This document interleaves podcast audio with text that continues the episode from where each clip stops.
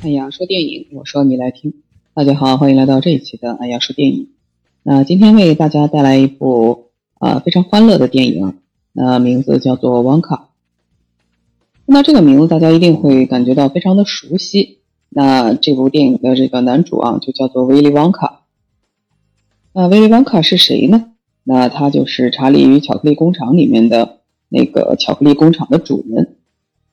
啊，那说到《查理与巧克力工厂》。那它这真的是一部非常经典的这个世界儿童电影。那在两千零五年的时候，由这个导演蒂姆·伯顿啊以及演员呃约翰尼·德普那联袂为大家带来了这部《查理与巧克力工厂》，那也是荣获了第七十八届奥斯卡金像奖的提名。呃，这部电影呢，讲述的是。由德普饰演的这个威利旺卡呢，他是一位伟大的巧克力发明商，那以及呢制造商，他呢拥有一座世界上最大的这个巧克力加工厂。因为这个加工厂之前啊就遭到过这个秘方的泄露以及工人的背叛，那威利旺卡一度呢把那个工厂就关闭了。那但事隔几年之后啊，这个工厂又重新开放，并且呢向全球。啊，百万级别的这个巧克力里面就有五张这个金券。那凡是吃到这个金券的这个呃小朋友也好，那可以带着他们的一位家人来参观这个茶呃巧克力工厂。那之后呢，有一位这个在城里面比较贫困的这个查理小朋友呢，他就跟其他的四个小朋友那一起得到了这个奖券。那他们就得以有机会进入到这个威利旺卡的巧克力工厂里面去参观。那《查理与巧克力工厂》呢，呃，是改编自英国童书的著名作家罗尔德·达尔的同名作品。那作家自己本人表示啊，呃，这个他曾经在世界上非常著名的一个几百粒巧克力，呃，工厂里面就是啊做过这个工作啊。那当时他是十三岁的时候，还是一个小孩儿。那当时这个吉百利他有一个竞争对手，那叫做朗特里，那同时也是一家这个巧克力制造商。那两家巧克力工厂呢，都有一些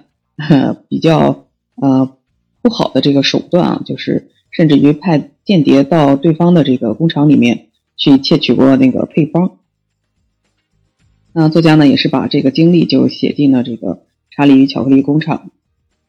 那其实《查理与巧克力工厂》的这个故事啊，呃，并不是第一次被搬上这个荧幕。那在一九七一年的时候，这个派拉蒙电影公司啊，就发布过，呃，制作过一版啊这个电影。这个电影的名字呢，就叫做《欢乐糖果屋》。那当时饰演王卡的呢，是演员杰恩·怀尔德。在一九七二年呢，这部电影，这个男主角啊，他就也获得了。这个最佳这个喜剧类的男主角的这个提名啊，当时提名他的呢是金球奖。那这部电影跟《查理巧克力工厂》有一个很大的这个就是特点啊，就是区别在于它是一部纯粹的这个音乐剧。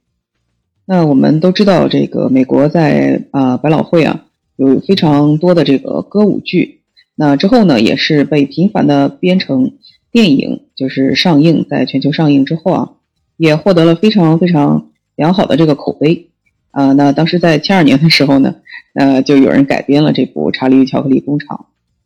用非常欢乐和这个呃喜庆的这个这个桥呃桥段吧，那来展示了这部电影。呃，虽然说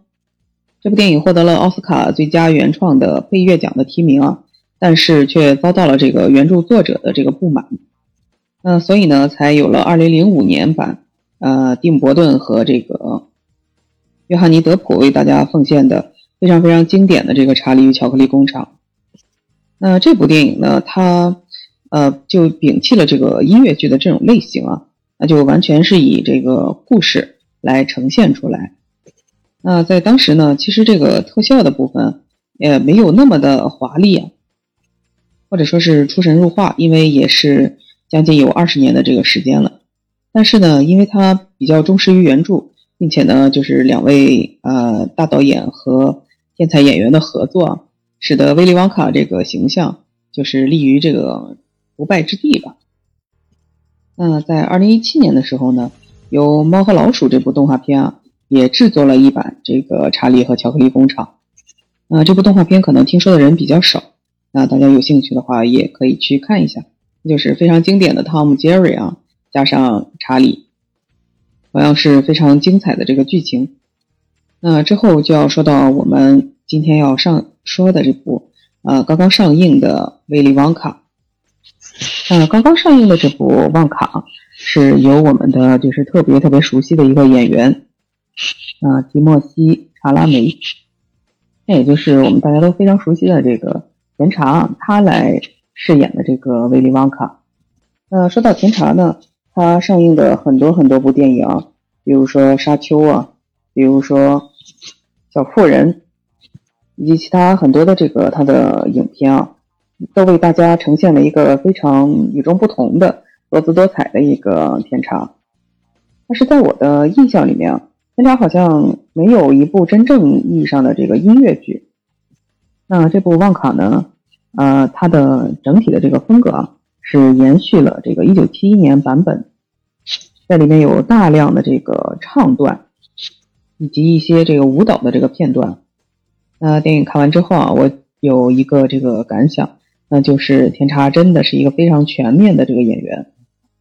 那无论是正剧。呃，科幻剧那严肃的一些呃题材啊，呃或者说是一些非常文艺的这个题材，呃天差都是能轻松驾驭啊。那但是在这个就是喜剧啊，以及这个欢乐的舞蹈片这样的一个题材方面啊，天差那就是 真的是驾轻就熟吧。那他本身呃他的长相就非常的英俊和甜美，那再配上这个载歌载舞的这种形式。那使他的这个形象就越发的这个帅气。那如果说抛开这个剧情和什么演技，呃不谈啊，单单去看这个甜茶，我觉得这部电影就已经值回这个电影票了。那回到故事的这个题，呃，故事的内容方面啊，那这部电影呢，那主要说的就是威利旺卡他在年轻时候，啊，就是他类似于少年时段的一些故事。那相比较于这个一九七年版本和两千零五年的版本，这个甜茶版的旺卡，那真的是少年感十足。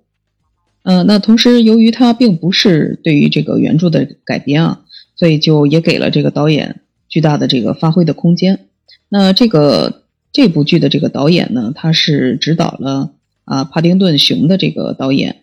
啊保罗金。那看过那个系列电影的朋友应该知道，这个导演的这个风格就是比较温馨，比较的这个合家欢。那同样，旺卡呢也是采用了这样一个呃题材和基调吧。呃，电影里面呢有几处就是呃也是对标啊，也是致敬，就是前两部电影的。那比如说啊，旺卡在一开始制作的那种。会飞，呃，吃了之后会使人能够飞起来的那个糖果，那就是致敬的这个一九七一年版本的，喝了之后可以呃让人飞起来的那种呃泡泡的那种可乐，或者说是汽水啊，啊，以及后来在商店里面的那一棵这个呃通天的这个树，以及随时都可以拿出来吃的这个巧克力的花朵呀，巧克力的。各种各样的这个事物，另外还有三部电影里面都出现过的这个巧克力的河流。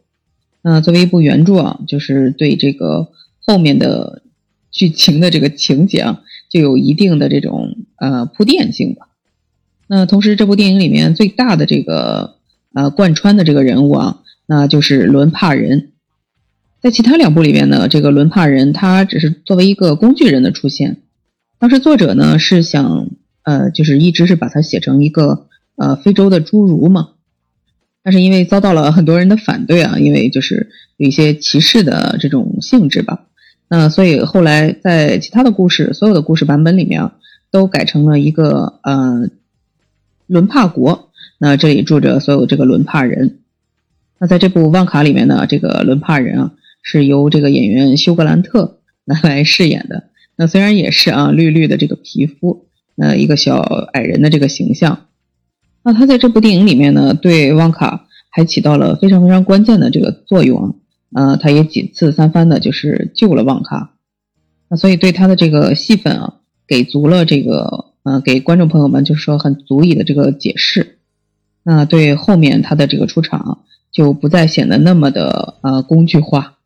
并且呢，他在剧中有一个那个呃欧帕伦帕的那个歌曲啊，也是非常的洗脑，就遭到了大家的一致的好评。那在剧情方面呢，我觉得呃，因为它是一个前传，并且说跟后面的电影没有什么非常巨大的这个关系，所以说这个故事呢就比较有自己的这个独立性。那整体的风格呢，就是非常的温馨，非常的合家欢。呃，同时呢，由于它上映的这个时间段也是马上到了到达这个圣诞节的期间，那我想呢，也是为接下来啊大家一起去呃欢度这个呃圣诞节，那欢度新年，做了一个非常欢乐的这个结尾吧。啊，那这部电影呢，就是推荐给所有的人。啊，并且呢，就是如果你有这个小孩，可以一起带着孩子在电影里面，就是过一个非常欢乐的度过这个非常欢乐的这个几十分钟啊。啊，推荐大家可以去看一下。啊，那如果说你对这部电影有什么自己的想法，可以在评论区里留言。嗯，那今天的节目就到这里，拜拜各位。